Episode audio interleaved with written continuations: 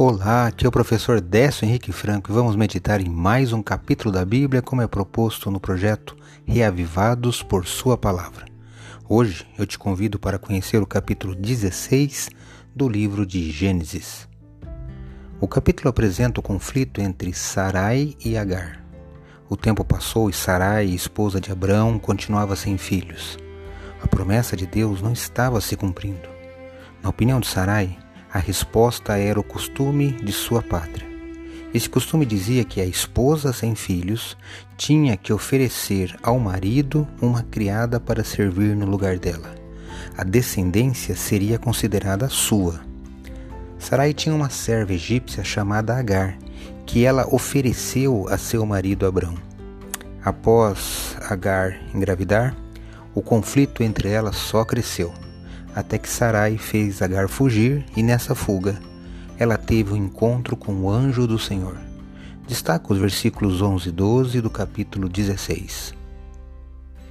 E o anjo do Senhor continuou: Você está grávida e dará à luz um filho, a quem chamará Ismael, porque o Senhor ouviu o seu grito de aflição. Ele será entre os homens como um jumento selvagem, e a sua mão será contra todos e a mão de todos será contra ele, e habitará diante de todos os seus irmãos. Gênesis capítulo 16, versículos 11 e 12. Eu li na Bíblia na versão nova Almeida atualizada.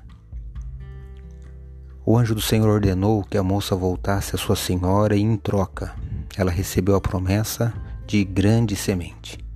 A criança se chamaria Ismael como lembrança que Deus ouviu sua oração de desespero. A resposta de Agar foi então de gratidão e adoração. Deus reparou em sua situação aflitiva.